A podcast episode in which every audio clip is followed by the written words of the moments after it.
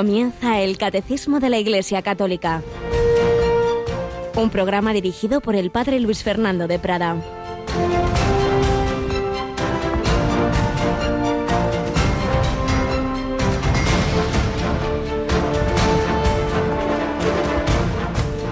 Jesús preguntó a sus apóstoles, ¿de qué discutíais por el camino?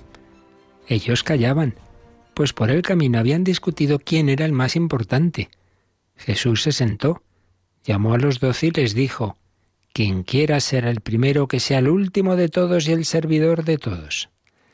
Alabado sean Jesús, María y José, muy buenos días, querida familia de Radio María, en este final ya casi de este mes de febrero, 26 de febrero, tocando ya el mes de marzo, tocando ya el inicio de la Santa Cuaresma, pues Jesús nos dice esta palabra.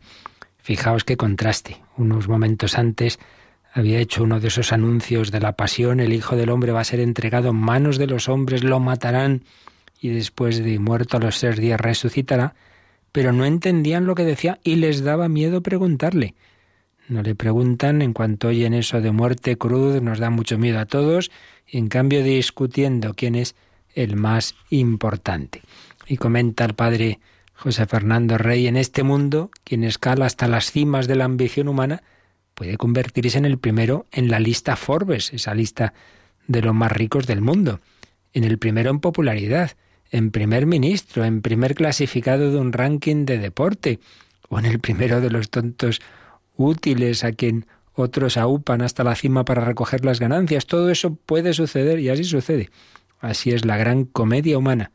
Pero lo que no sucede es que por escalar hasta la cima de las ambiciones humanas se convierta uno en el ser más amado, el más aplaudido quizás, el más amado nunca. En cambio, quien llega a ser primero ante Dios será también el primero en amor, en ese único amor capaz de llenar el corazón del hombre. Quien anda más cerca de la fuente, la fuente del amor que es Dios, siempre bebe más. Quien quiera ser el primero que sea el último de todos y el servidor de todos. Y es que la fuente está en la cruz, pues tú y yo, queridos hermanos, elegimos qué preferimos. Ser el primero pisando a otros y aquí el más importante, el, más popular, o queremos ser el primero en sencillez, en humildad, en ponernos los últimos, o sea, ser el último, vaya, a los pies de los demás como el propio Dios, al hacerse hombre, se puso a nuestros pies, lavó los pies a sus apóstoles que en cambio querían ser más importantes unos que otros. Ahí vemos ese contraste y esa necesidad que tenemos de la gracia de Dios, porque por nosotros mismos todos tenemos esa soberbia. Por eso y debemos, es tan importante ponernos a los pies del Señor en la oración. Y es lo que de una manera especial vamos a hacer esta semana. Aquí tenemos a Rocío García. Buenos días, Rocío. Hola, padre, muy buenos días. Bueno, pues vamos a entrar en el mes de marzo, como siempre, de la mejor manera, ¿verdad? Por la puerta grande a los pies del Señor sacramentado en la hora santa que vamos a celebrar aquí en los estudios de Radio María. Será este jueves a las 11 de la noche. Así es, este jueves, al ser víspera del primer viernes de mes, el 1 de marzo, pues a las 11, 10 en Canarias, exponemos el Santísimo, tendremos nuestra hora santa. Ya sabéis que la podéis seguir en directo por las ondas, también por internet, podéis incluso ver en vuestro, en vuestro ordenador o en vuestro iPhone, eh, en vuestro móvil, el, nuestra capillita, meteros ahí en oración y si queréis que esas y vuestras intenciones estén al pie del altar, pues entre hoy y mañana, como muy tarde mañana, deberían llegar. Luego ya no nos da tiempo a recogerlas, a imprimirlas, a ponerlas ahí a los pies del Señor, pues en ese correo hora santa arroba radiomaria.es. Y así, pues bueno, nos vamos, nos quedan ya unos pocos días para la cuaresma. Y encomendad también que si este próximo fin de semana, en muchos colegios hay algunos días de vacaciones, más de mil eh, jóvenes y menos jóvenes, pues vamos a ir a Santuario de Fátima, una peregrinación que empezó hace más de 25 años. Al principio eran 100 adolescentes y ahora pues van 900 jóvenes, 300 o 400 familias, otros más adultos, en fin, 1.300, 1.400 personas nos vamos a Fátima. Y también, pues ya os lo comentamos, ya habéis oído alguna entrevista, ya lo digo y aunque ya lo explicaremos con más calma, que el 4 de abril eh, está previsto un rosario, una hora santa también y un rosario desde la parroquia en que fueron bautizados Francisco y Jacinta de Fátima porque se cumplen ese 4 de abril eh, los 100 años de la muerte, de la muerte de, de Francisco. Y tendré hay una especie de conexión mundial de, de muchísimas naciones en que vamos a estar unidos en oración por la paz con Fátima. Eso, como digo, será el 4 de abril, pero bueno, de momento, pasado mañana, hora santa aquí en Radio María. Pues vamos adelante, vamos a dejar descansar un, una temporadita, vamos a dejar un, tiempo el libro de testimonios de perseguidos por su fe en, el ámbito de aquellos países que llamábamos del telón de acero. Vamos a recoger unos cuantos días algunas anécdotas siempre encantadoras de la Madre Teresa y concretamente con un sacerdote que tuvo mucho con ella, el padre Leo Masburg, que nos cuenta muchas de las cosas que vivió con ella en un librito La Madre Teresa de Calcuta, un retrato personal. Seguro que también nos ayuda mucho en nuestro día a día a ponernos, como nos ha dicho el Evangelio, a los pies de los demás con humildad, con sencillez.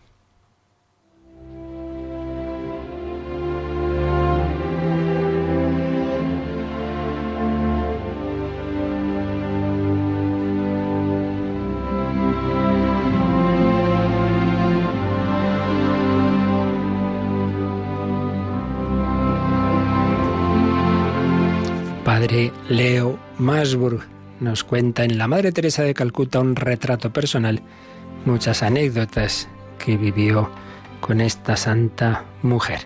Tuve el privilegio de predicar retiros a hermanas de la Madre Teresa en muchas ocasiones. Una vez le pregunté a una superiora provincial si había algún tema que le parecía importante que yo tratase. Para mi sorpresa contestó sí, cómo lidiar con curas locos. Qué cosa, ¿eh? Estaba claro que aquello era un reto importante en la vida de las hermanas, entenderse con todo tipo de sacerdotes, desde los que inventaban sus propias oraciones para la Eucaristía hasta aquellos que tenían todo tipo de problemas personales.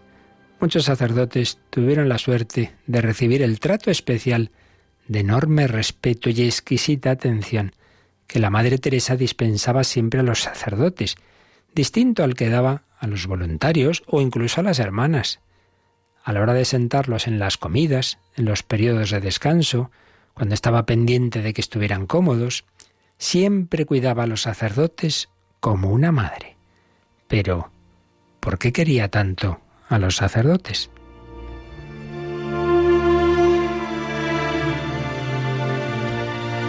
Supongo que una razón de peso estaba en la respuesta que la madre dio a un periodista que le preguntó por el secreto de su éxito en todo el mundo.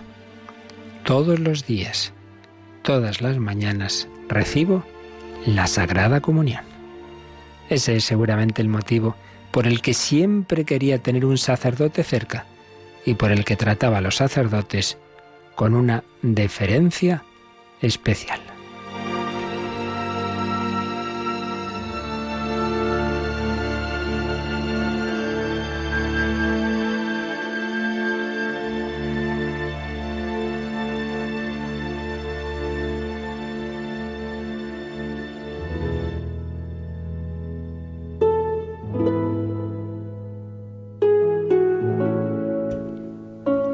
Madre Teresa era una misionera de los pies a la cabeza, que veía la omnipotencia de Dios y el amor de Jesús actuando en todo y en todos.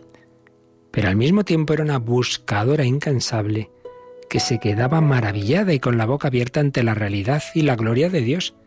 Recuerdo un vuelo que hicimos juntos. Nos dirigíamos a Praga en un enorme helicóptero.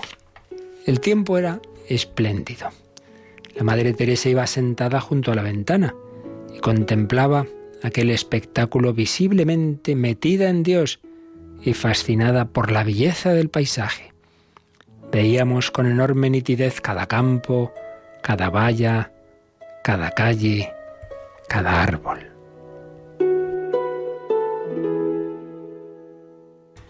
De repente se volvió hacia mí y me dijo, Mire, padre, es fácil entender la belleza de Dios. No tiene que mirar, no tiene más que mirar ahí abajo. También es fácil entender su omnipotencia. Todo eso lo ha hecho Él. Pero es difícil entender la humildad de Dios.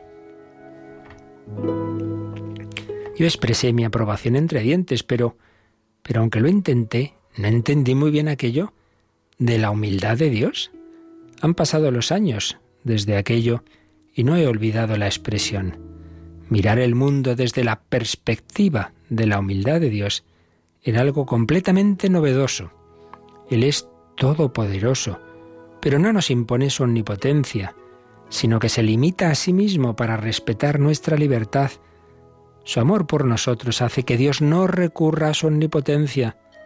Más aún, se hace indefenso, se hace niño en una cuna y siervo sufriente, indefenso hasta el extremo de asumir una muerte ignominiosa en la cruz.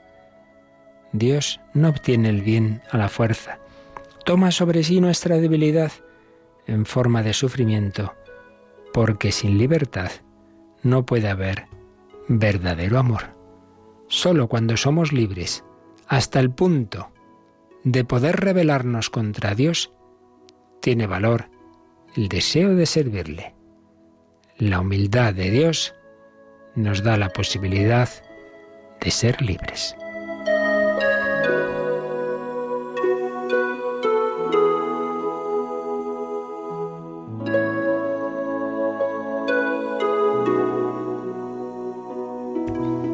Pues sí, una bella reflexión de la Madre Teresa que se fijaba en esa humildad de Dios que no nos fuerza, que respeta nuestra libertad, que al hacerse hombre se pone a nuestros pies en el último puesto, que muere en una cruz. Pues esto pedían y piden las misioneras de la caridad en cada misa, esas actitudes de Jesús. Nos contaba el padre Leo que después de recibir la Santa Comunión, cuando la misa ha concluido, rezan una serie de oraciones que la Madre Teresa dirigía en voz alta. Una de esas oraciones la compuso el cardenal Newman.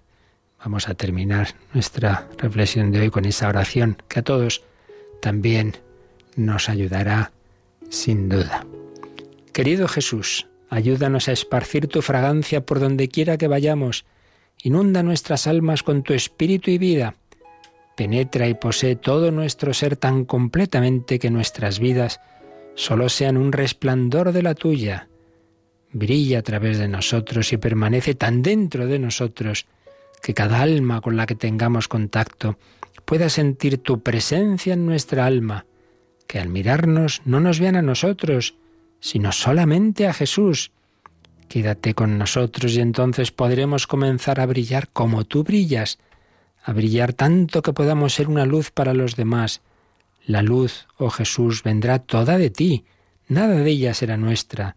Serás tú quien brille sobre los demás a través de nosotros, que te alabemos así de la manera que tú más amas, brillando sobre aquellos que nos rodean, que te proclamemos sin predicar, no con palabras, sino con nuestro ejemplo, con la fuerza que atrapa, con la influencia compasiva de lo que hacemos, con la evidente plenitud del amor que nuestros corazones sienten por ti. Amén.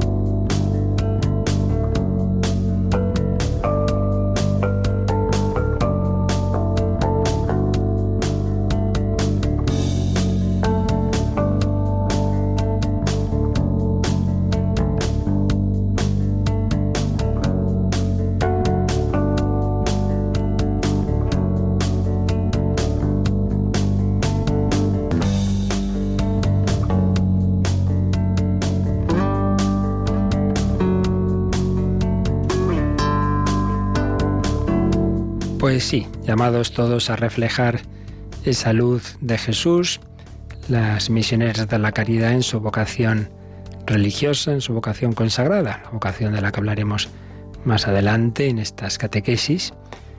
Nosotros los sacerdotes llamados a reflejar esa luz y esa presencia incluso sacramental de Jesucristo y vosotros los laicos pues llamados a reflejarla en el día a día, en medio de las actividades cotidianas, en el trabajo, en la familia, en esa vida secular como hemos ido viendo y seguimos viendo en este apartado en el que estamos sobre los fieles laicos como miembros de la Iglesia llamados a participar de la misión de Cristo, una misión que hemos estado viendo cómo tiene esas tres dimensiones.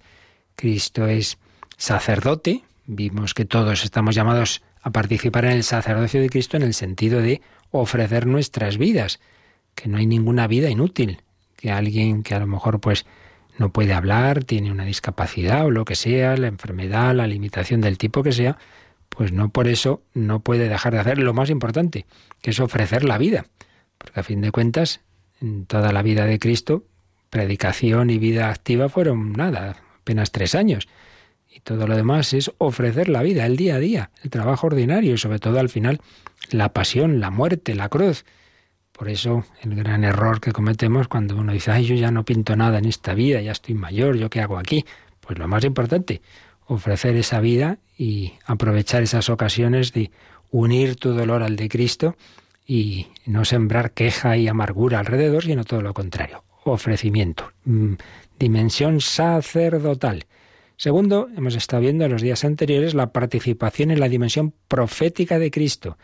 Cristo anunció el Evangelio, la buena noticia, primero con su propia vida. La vida de Cristo es el modelo supremo nos enseña qué es ser hombre, cómo debemos vivir nuestra humanidad, nos enseña a vivir la infancia, la, juventud, la madurez, todas las etapas de la vida, el trabajo, el sufrimiento, las alegrías, las fiestas, bodas de Caná, invitaciones a comer, a cenar en casa de uno, de otro, el, trato con niños, con, con los más alejados, con los pobres, con los enfermos, una vida humana, un modelo para nosotros, pero luego una predicación del Señor. Pues también nosotros estamos llamados a hacer presente esa palabra, también con nuestra vida, lo primero el testimonio de vida, de caridad, de servicialidad, de alegría, de humildad, testimonio de vida, pero también con la palabra. Entonces estuvimos viendo pues esos fundamentos del apostolado seglar, todos llamados, a cada uno desde donde Dios le ha puesto, a colaborar, a extender esa palabra del Señor. Id al mundo entero, predicad el Evangelio. No necesariamente subiéndote a un ambón, sino, pues eso, con tu vida ordinaria y con ese consejo, con esa palabra en ese momento oportuno que surge la ocasión para hablar de quién te da la vida, de quién te hace feliz, de quién da sentido todo lo que realizas, de quién hace que te levantes alegre el lunes también por la mañana como el domingo, porque Jesucristo también está contigo el lunes, no solo el viernes o el sábado. Pues ahora vamos ya a la tercera dimensión o tercer matiz. Evidentemente todo está unido, pero bueno, distinguimos esos aspectos en Cristo, es sacerdote, es profeta y es rey. Por eso entramos en un apartado que el catecismo titula la participación de los laicos en la misión real de Cristo, es decir, regia, como rey, sacerdote, profeta y rey, un rey muy especial, un rey que se pone en el último lugar, un rey cuyo trono es la cruz, cuyo cetro es el cetro de burlas que le pusieron los soldados romanos, cuya corona no es de oro, sino de espinas. Y esto lo vamos a ver pues en seis números que tenemos ahora a partir del 908, como los cristianos y particularmente ahora vemos los laicos, estáis llamados a participar en esa realeza de Jesucristo. ¿Qué quiere decir que tú tienes que ser rey con Cristo? Pues lo vemos a partir de este número 908. Así que le pedimos a Rocío que nos lea este primer número que nos habla del tema. 908. Por su obediencia hasta la muerte, Cristo ha comunicado a sus discípulos el don de la libertad de regia, para que vencieran en sí mismos con la propia renuncia y una vida santa al reino del pecado. Y añade el catecismo una cita de un famoso padre de la Iglesia, aquel que bautizó a San Agustín, San Ambrosio, a ver qué nos pone. El que somete su propio cuerpo y domina su alma sin dejarse llevar por las pasiones es dueño de sí mismo. Se puede llamar rey porque es capaz de gobernar su propia persona. Es libre e independiente y no se deja cautivar por una esclavitud culpable. Bien, pues entonces aquí el primer punto que se nos explica para eh, hablar de esta misión regia, esta misión real de Jesucristo, bueno, en primer lugar, es cómo nuestro Señor Jesucristo, siendo rey, sin embargo, dice que obedeció hasta la muerte. Y claro, aquí nos cita el texto fundamental sobre esto y un texto que ya cuando hablábamos en la parte del credo sobre Jesucristo decíamos que era de los más importantes del Nuevo Testamento, donde realmente está ya en síntesis, en germen, toda la cristología. El cántico famoso de San Pablo a los filipenses en el capítulo 2, que muchos dicen que era ya un himno previo, un himno que se cantaba en las diversas comunidades cristianas y que San Pablo recoge ahí en su carta, que recoge el asombro de esos primeros cristianos ante ese misterio tan grande de que adoraban a un Dios que sin dejar de serlo se rebajó, se despojó de esa gloria que le correspondía como Dios y al hacerse hombre eso como que quedó ahí medio escondido. De vez en cuando da esos destellos, los destellos de los milagros, los destellos de la transfiguración. Sí, sí, pero ordinariamente tú veías a Jesús pues parecía un hombre más y sobre todo en determinados momentos pues de, de humildad, de pobreza y no digamos en la pasión. El propio San Ignacio de Loyola pues cuando nos invita a contemplar la pasión, dice que veamos cómo en esos momentos parece que la divinidad se esconde. Se esconde esa naturaleza divina. Está ahí, claro que sí, pero, pero como si no. Cuando van a detener a Jesús al, al huerto de, de y San Pedro saca la espada, Jesús dice, eh, quieto, quieto. ¿Tú no crees que yo no podría también eh, pedir aquí doce legiones de ángeles y me defenderían? Sí, sí, sí, ya sé que no tengo por qué, pero quiero, quiero dar la vida esconde esa divinidad. Pues bien, Jesús, por su obediencia hasta la muerte, nos ha comunicado el don de la libertad regia. Él fue libre, pero esa libertad absoluta que tiene Dios la puso al servicio del amor. Pues precisamente lo que veíamos en la Madre Teresa, en vez de usar su omnipotencia para destruir a sus enemigos, la puso al servicio del amor y se dejó cautivar y se dejó prender y se dejó atar las manos y se dejaría azotar y crucificar. Entonces la libertad no es, bueno, yo hago lo que me da la gana, aquí nadie me toca, sino ponerla al servicio del amor. Por eso, fijaos una cosa, la libertad la recibimos todos con nuestra naturaleza, eso no tiene gran mérito, soy libre. Bueno, lo importante es cómo usas la libertad, claro. Si la usas pues al servicio de tu propio egoísmo y, aquí todo el mundo a aplaudirme, o la usas para hacer el bien, esa es la clave. Jesucristo puso esa su libertad al servicio de nuestro amor y nos ha comunicado ese don de la libertad regia y lo explica con una cita de Lumen Gentium 36. Dice, ha comunicado a sus discípulos el don de la libertad regia, comillas, para que vencieran en sí mismos con la propia renuncia y una vida santa el reino del pecado. ¿Qué quiere decir? Pues que todos, por el pecado original y luego nuestra propia historia familiar, personal, colectiva de pecados, todos tenemos en nuestro interior como dos leyes, dos tendencias, ya lo dice San Pablo en la carta a los romanos. Por ser imagen de Dios, imagen y semejanza de Dios, tenemos una tendencia a hacer el bien, a amar a Dios, a amar al prójimo, sí, pero por ese pecado original y personales y todos los demás que mencionaba yo antes, también tenemos una tendencia a todo lo contrario. La tendencia a primero yo, segundo yo y tercero también yo, tendencia egocéntrica, soberbia, en fin, los pecados capitales, ese ponerme yo en primer lugar, ese, esos ídolos del placer, el poder y el poseer, y entonces, pues muchas veces, por desgracia, puede esa tendencia, esa ley interior del pecado, puede a la ley del amor, a la ley de la gracia, puede. Entonces, diciendo uno que es libre porque hace lo que le da la gana, pues sí, por tu boca te condeno. No eres libre, haces lo que te manda la gana entonces tú harías el bien, en el fondo estarías más a gusto, te sentirías mucho mejor, como nos pasa cuando hemos hecho lo que teníamos que hacer y nos quedamos a gusto, pero no lo haces, porque te puede la pereza, te puede la ira, que te has desahogado, soltado ahí cuatro barbaridades a ese que te caía mal, te puede la lujuria, te puede la avaricia, te puede. No eres libre, reconócelo. Hago lo que me da la gana. No, no, no. Eres esclavo de tu gana. Y no digamos pues cuando ya son esclavitudes que se van convirtiendo más y más en, en un vicio que, que, realmente ata tu libertad y llegan a convertirse incluso en adicciones desde un punto de vista psicológico y psiquiátrico, que crecen cada día más en esta sociedad que presume de libertad y sin embargo es una sociedad de adictos, una sociedad de esclavos. Muchas veces a cosas que en sí mismas son buenas, como la tecnología, Internet, el móvil, el trabajo, y todo eso es bueno en sí mismo, en cuanto a instrumentos. Pero cuando uno no tiene el absoluto de Dios, pues hace absolutos de esas cosas que son buenas, pero las hace, las tomamos como si nos fueran ellos la vida. Me acuerdo una adolescente en una convivencia añosa y, no, me acuerdo por, qué fue que le dijimos, bueno, ahora dejar los móviles en paz. Ay, el móvil es mi vida, el móvil es mi vida. Pues qué terrible, qué terrible, ¿no? Que tu vida sea un aparatito. Pues esto nos pasa, que, nos hacemos esclavos, nos hacemos esclavos. Y, claro, uno cómo va a ser rey si es esclavo.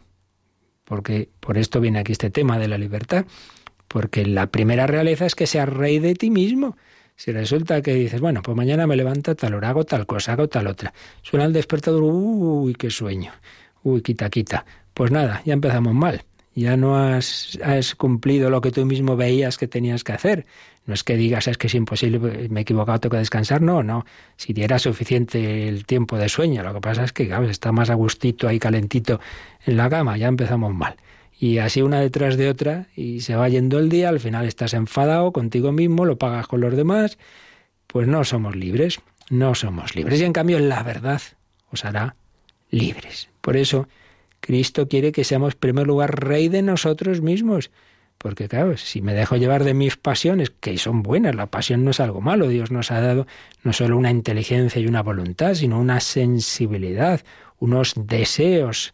Y, lo, lo bueno, explica el catecismo en la parte moral, es amar a Dios y al prójimo con toda nuestra psicología, también con nuestra sensibilidad y con nuestro cuerpo, claro que sí, pero por desgracia lo que ocurre muchas veces es que eso nos domina y entonces la famosa imagen que ya tenían los filósofos griegos, ¿no? El, auriga que lleva al caballo, pues resulta que no, que el caballo es el que manda. Y el, pobre auriga pues va donde le manda el caballo. Pues no, no tiene que ser así. Tiene que ser donde diga el caballero, el cabriga, el que lleva el caballo, no donde se desmanda el caballo. Pero nos pasa así. Me dejo llevar del caballo que hoy tiende a, a la gula o a la lujuria o a la ira y ala, ya he metido la pata otra vez. Me he dejado llevar y ya la hemos fastidiado. Por eso, frente a esas esclavitudes, pues hemos leído este texto de San Ambrosio. El que somete su propio cuerpo y domina su alma, sin dejarse llevar por las pasiones, que repito, en sí mismas no son malas, son instrumentos que hay que usar al servicio del bien. Pero el que somete su propio cuerpo y domina su alma sin dejarse llevar por ellas es dueño de sí mismo. Y entonces se puede llamar rey, porque es capaz de gobernar su propia persona. Claro, es libre e independiente y no se deja cautivar por una esclavitud culpable. Pero ¿cómo vamos a hablar de libertad general, pública, mm, nacional, tal, si tú eres esclavo? Pues hay que empezar por uno mismo.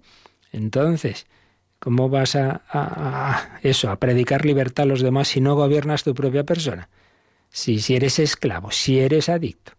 Por eso lo primero es esa gracia del Señor que nos libera de nuestras esclavitudes, del egoísmo, de, la soberbia, de, de todos esos pecados capitales.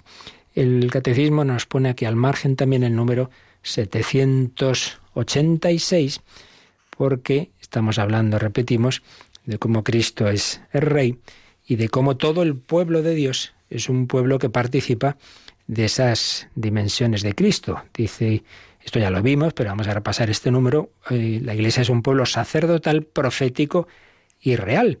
Entonces, cuando nos habla de que es un pueblo real, mm, nos lo dice en el número 786 que vamos a repasar, Rocío. 7, 8, 6. El pueblo de Dios participa por último en la función regia de Cristo.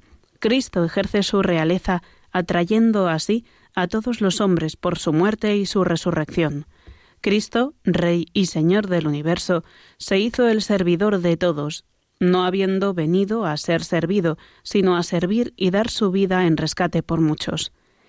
Para el cristiano, servir a Cristo es reinar, particularmente en los pobres y en los que sufren, donde descubre la imagen de su fundador, pobre y sufriente.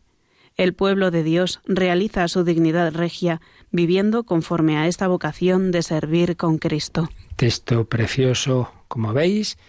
Entonces, el Hijo de Dios es rey, pero ejerce su realeza sirviendo, porque no vino a ser servido, sino a servir, y nos atrae a Él desde la cruz. Yo cuando fuere elevado sobre la tierra traeré a todos hacia mí. Entonces, con el Espíritu de Cristo, yo también seré capaz de superar mi egoísmo y servir. Y para el cristiano, servir es reinar, servir a todos, pero especialmente a los pobres y a los que sufren. Y este número 786 terminaba con una cita de otro gran santo padre y doctor de la Iglesia, San León Magno. Vamos a leerla. La señal de la cruz hace reyes a todos los regenerados en Cristo, y la unción del Espíritu Santo los consagra sacerdotes y así, además de este especial servicio de nuestro ministerio, todos los cristianos espirituales y perfectos deben saber que son partícipes del linaje regio y del oficio sacerdotal. ¿Qué hay más regio que un espíritu que sometido a Dios rige su propio cuerpo? ¿Y qué hay más sacerdotal que ofrecer a Dios una conciencia pura y las inmaculadas víctimas de nuestra piedad en el altar del corazón? Bueno, menuda cita de San León Magno. Y yo me quedo con esa frase, que hay más regio? que hay más regio? que un alma que obedece a Cristo Rey, pero precisamente porque es capaz de regirse a sí mismo. Pues es lo que decíamos, si tú no eres dueño de ti mismo, si te pueden las pasiones, si te puede la pereza, la soberbia, la ira, si te puede, pues ¿cómo vas luego a hacer lo, lo que quisieras hacer y encima predicar a los demás lo que tienen que hacer? Pues primero necesitamos ser dueños de nosotros mismos pero tantas veces nos puede, nos puede el pecado. Por eso una y otra vez hay que pedir al Señor esa sanación de las heridas de nuestra alma y así podremos progresivamente, esto no es todo nada, no es sí o no, poco a poco iremos siendo más dueños de nosotros mismos porque es Cristo nuestro dueño, nuestro Rey, nuestro Señor. Pero vamos a decírselo con esa preciosa oración que San Ignacio de Loyola ponía al final de sus ejercicios en la contemplación para alcanzar amor. Vamos a decirle que queremos darle nuestra libertad, nuestra voluntad, todo, todo, todo al Señor, que Él sea nuestro Rey. Siendo el nuestro Rey, seremos dueños de nosotros mismos, podremos entregar la vida al servicio del Señor, al servicio del Rey eterno.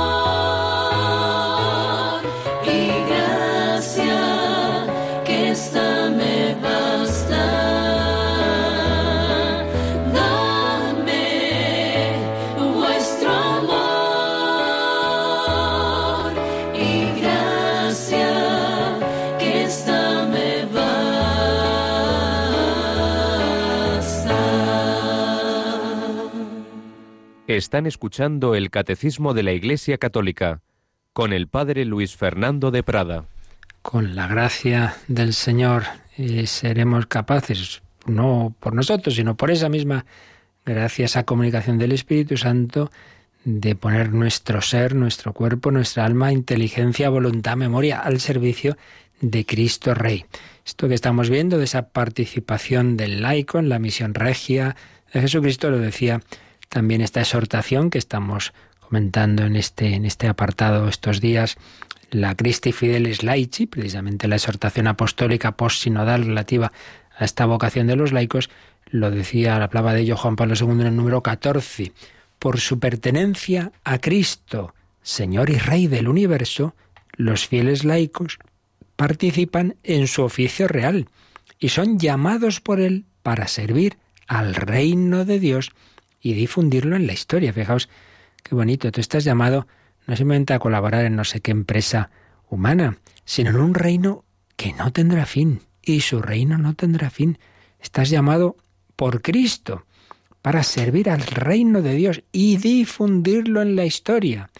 Seguía diciendo el Papa, vive en la realeza cristiana, antes que nada, mediante la lucha espiritual para vencer en sí mismos el reino del pecado. Primero esto que decíamos, el primer ámbito del reino, pues eres tú. Reinar el Señor en ti mismo, lo primero. Y en esa batalla no contra el enemigo exterior, sino el interior. El mundo, el demonio y la carne que quieren que tu persona pues no sirva al, a, a Jesucristo Rey, sino que se deje llevar. Lucha espiritual para vencer en sí mismos el reino del pecado. Y después, en la propia entrega para servir en la justicia y en la caridad al mismo Jesús presente en todos sus hermanos, especialmente los más pequeños. Es importante que nos demos cuenta de que el orden es este. Si uno dice, no, no, yo, yo me dedico a servir al prójimo, a hacer muchos voluntariados y todo eso es estupendo, pero es que no lo vas a hacer, porque si eres un egoísta y un perezoso, todo eso son ideas muy bonitas. Pero en cuanto llegue la dificultad y, y eso, y la pereza, y, y, ay, me voy a misión, muy bien, muy bien. Al cuarto día, ya cuando las cosas empiezan a poner feas, ahí me vuelvo, me vuelvo. Bueno, una par de semanitas está bien, pero no más. Hombre, claro, si es que si no hay una entrega de tu persona y un y un haber dominado todas las tendencias egoístas, pues esos idealismos pues acaban rápido. Necesitamos esa gracia de Dios para servir en la justicia y en la caridad a Jesús presente en todos sus hermanos no un día, sino toda la vida. Sigue diciendo Cristi Fideles Laici. Los fieles laicos están llamados de modo particular para dar de nuevo a la entera creación todo su valor originario, cuando mediante una actividad sostenida por la vida de la gracia ordenan lo creado al verdadero bien del hombre, participan en el ejercicio de aquel poder con el que Jesucristo resucitado atrae así todas las cosas, y la somete junto consigo mismo al Padre, de manera que Dios sea todo en todos. Es decir, cuando tú, pues en ese trabajo eh, ordinario, del tipo que sea, en la fábrica, en la empresa, en el campo, pues tú estás en gracia de Dios, es decir, tu persona obedece a Cristo, pues también todas esas actividades y todos esos bienes, esas realidades con las que estás en contacto de, la creación y, y, de, en fin, de todo el ámbito de la vida seglar, pues todo eso se va poniendo al servicio de ese reino de Dios y, y, y hacen que, que adquieran el verdadero sentido para el que Dios creó todas las cosas. Mientras que sin, sin esa gracia y sin ese sometimiento a Cristo, pues se desordena todo. Y entonces lo que en sí mismo es algo bueno, pues se usa para el mal. Tenemos pues que pedir al Señor esa su gracia para ordenar el mundo a Dios y esa es la tarea específica del laico, hacerlo desde dentro, desde ese tu trabajo secular. Por eso, después de haber visto en el primer punto, en 908, que lo primero para realmente obedecer a Cristo Rey es eh, luchar por ese reino en nuestro propio interior, ahora el número siguiente nos va a hablar ya de esa otra dimensión exterior, de esa dimensión social, de ese apostolado específico del laico, que es construir el reino de Dios en medio del mundo. Pues vamos a verlo en este número 909. Los laicos, además, juntando también sus fuerzas, han de sanear las estructuras y las condiciones del mundo, de tal forma que si algunas de sus costumbres incitan al pecado, todas ellas sean conformes con las normas de la justicia y favorezcan, en vez de impedir, la práctica de las virtudes. Obrando así, impregnarán de valores morales toda la cultura y las relaciones humanas. Pues como veis aquí se entra en un punto que ya mencionábamos en los días anteriores. Hay un apostolado de los laicos, más semejante también al del sacerdote o religioso, que es el alma alma, esa conversación con una persona, ese consejo, ese decir, venga, ¿por qué no vienes a este retiro, a esta confesión? Sí, es un tipo de apostolado siempre imprescindible, siempre fundamental. Pero hay otro que es más social, que es más cultural, que es más desde el propio trabajo y es contribuir a que el ambiente social ayude al bien. Y es que no podemos olvidarlo, el hombre es un ser social, el hombre es un ser social. Entonces, si tú tienes un pececito, le das tu comida, la comida muy rica, todo muy bien, pero resulta que el agua donde está metido el pez, pues el agua se va estropeando, se va envenenando, pues, pues el pez se muere. Bueno, pues el agua en el que vivimos los seres humanos es la sociedad, es la cultura. Y claro, esto es tremendo, porque si resulta que esa cultura, esa sociedad, esas leyes, esos medios de comunicación, esas costumbres, esa forma de divertirse, de vestir, etcétera, etcétera, eh, son conformes a la naturaleza humana, pues ayudarán a la virtud, ayudarán a encontrar la verdad, ayudarán al bien, pero si no, son, si no es así, sino todo lo contrario, que es más bien lo que pasa en nuestro mundo, por lo menos en Occidente, pues claro, eso complica todo mucho porque los padres dirán cosas estupendas a sus hijos, pero si luego lo que tienen en la tele, en internet, en el cine, en los compañeros, en los padres de los amigos, en no sé qué, es todo lo contrario, pues en fin, la cosa es compleja. Fijaos que esto es algo que viene de muy atrás, porque ya los grandes eh, filósofos griegos, Aristóteles, Platón, se daban cuenta de que la plenitud humana está en la virtud, pero veían también esto que decíamos antes, de que el ser humano sí tiene, tiene deseos de bien, pero también tiene lo contrario, y que es imprescindible, veían ellos, el ámbito de la política, en cuanto que la sociedad, con sus leyes, con sus costumbres, debería precisamente ayudar al individuo a la virtud. Y por eso le dan mucha importancia, Platón y Aristóteles, al ámbito de la vida pública, de la vida política. Bueno, pues si resulta que llevamos lamentablemente, mucho tiempo en que la política en Occidente no solo no busca ayudar al ser humano a su virtud, sino lo contrario, cuando no la persecución explícita de la vida moral, de la vida natural, de la vida cristiana, pues claro, evidentemente esto se complica.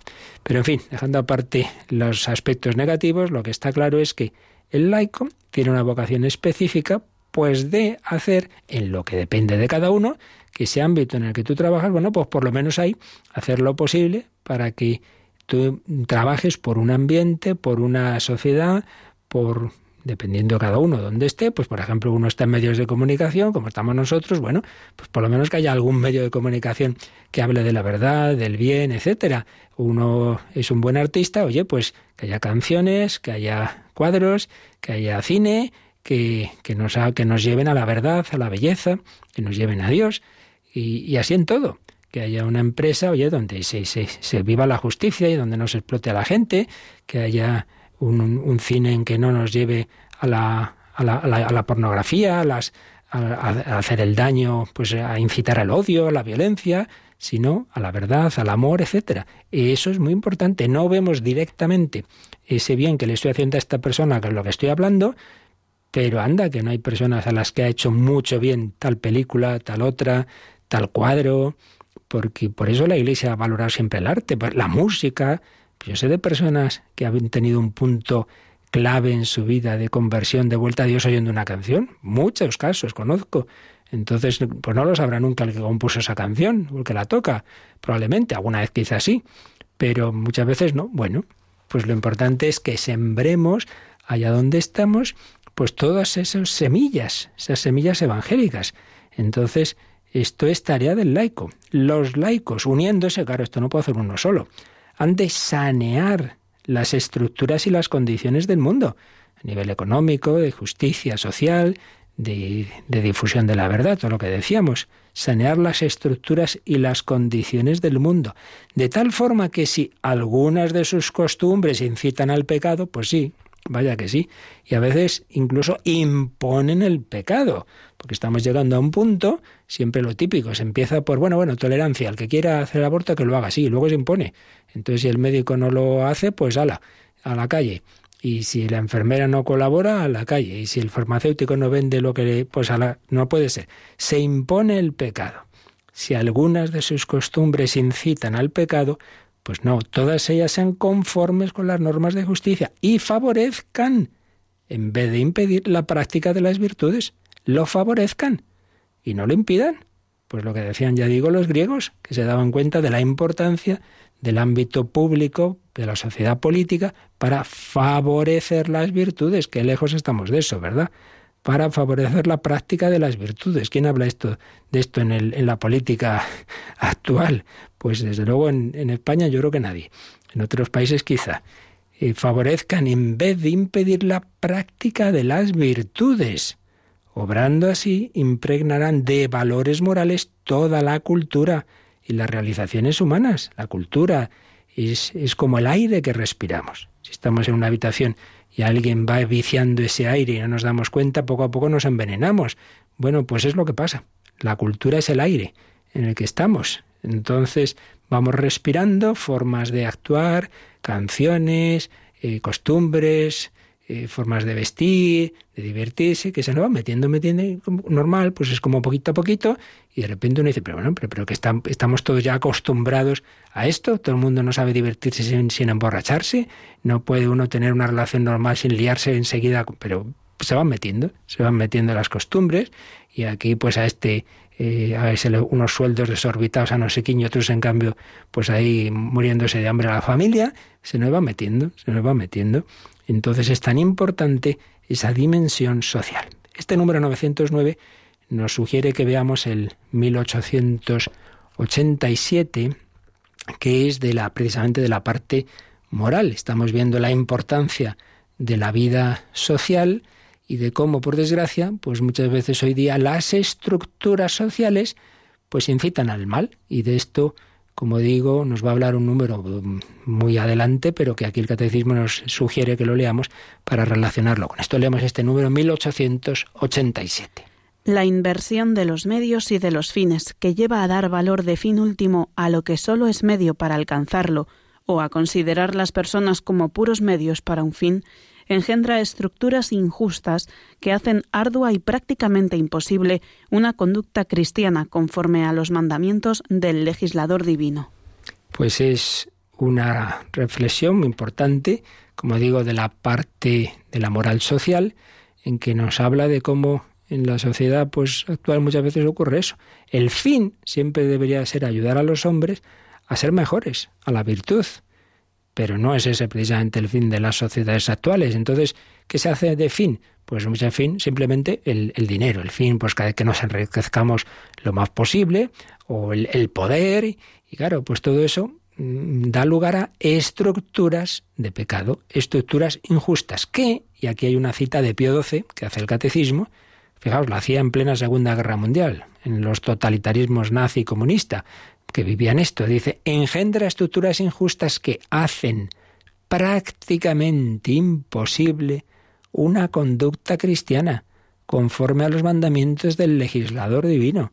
Pues desde luego era prácticamente imposible sin desobedecer al Estado nazi o, soviético, pues vivir una conducta cristiana. Pero es que eso también está pasando en sociedades teóricamente democráticas, pero en las cuales, bajo capa, ya digo, de, de democracia, al final se impone también el mal y se impone una serie de, actitudes que son también completamente contrarias a la dignidad humana. Pues ahí está el campo del laico, luchar. Sí, eso es mucho más complicado que estar en la sacristía eh, ayudando al sacerdote, que está muy bien el que lo haga, desde luego, eso lo agradecemos, pero lo principal es luchar ahí, a campo abierto. Ese es tu campo primordial. Finalmente vamos a terminar leyendo un pasaje de Christi Fideles Laici, 44, donde también se nos habla de esa dimensión social de, del apostolado del laico de, al servicio de, de Cristo Rey. Se nos dice el servicio a la persona y a la sociedad humana se manifiesta y, y, se actúa a través de la creación y la transmisión de la cultura,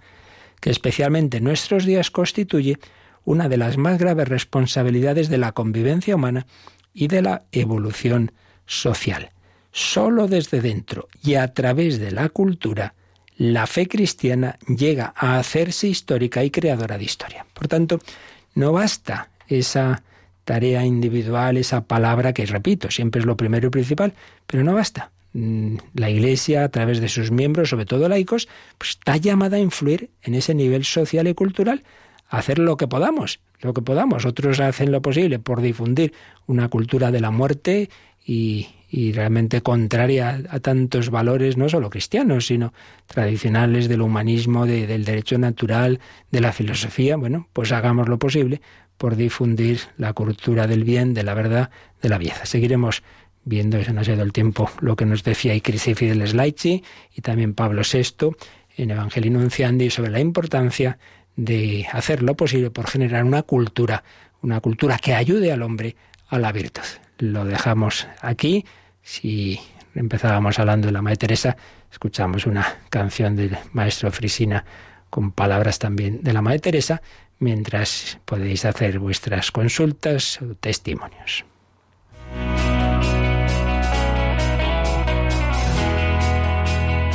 Participa en el programa con tus preguntas y dudas.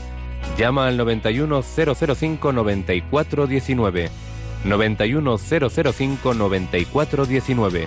91005 9419. También puedes escribir un mail a catecismo arroba catecismo arroba radiomaria.es.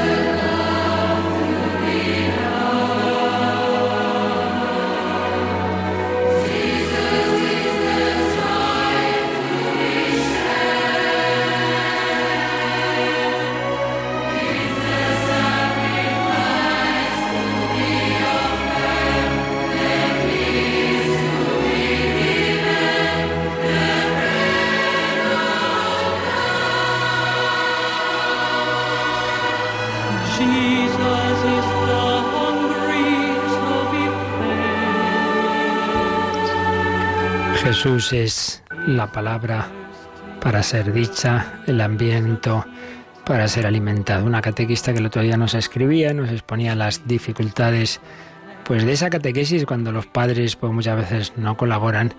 Agradecía la respuesta que dimos y añadía algunas palabras de testimonio pues de una laica también en situación difícil, pues eh, separada de sola, sin el marido, con un hijo discapacitado, pero luchando en el día a día, también en esa catequesis.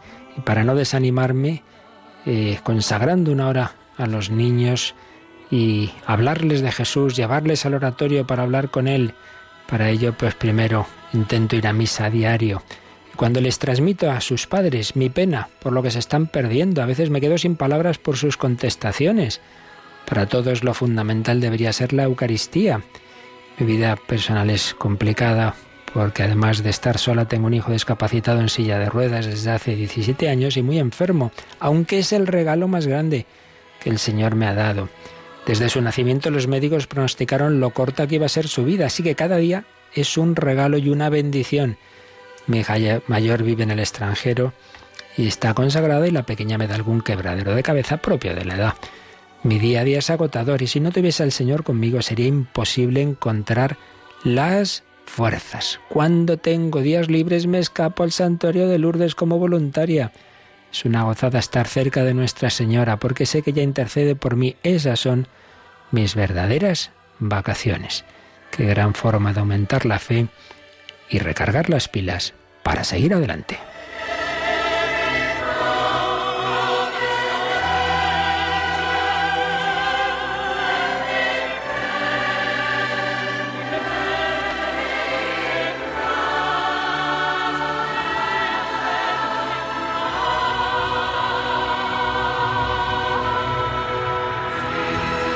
Pues agradecemos a esta oyente ese testimonio. ¿Cuántas personas con un día a día difícil que otros pues tirarían la toalla? Pero gracias a esa fuerza que nos da Jesucristo, a esa gracia que nos comunica, sobre todo en la Eucaristía, la Santa Misa, la oración, la Virgen María, los santuarios marianos. Pues sí, si los hombres descubrieran esa fuente de alegría y de esperanza, habría mucha más alegría y esperanza en nuestra sociedad. Pues así lo pedimos para todos y que vivamos este día con el Señor.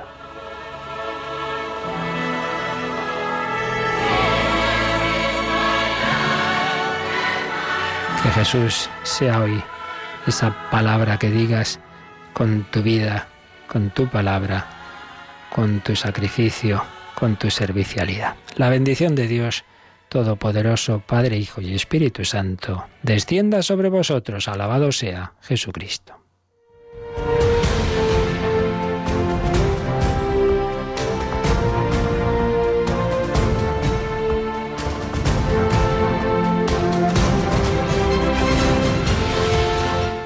Han escuchado en Radio María el Catecismo de la Iglesia Católica, un programa dirigido por el Padre Luis Fernando de Prada.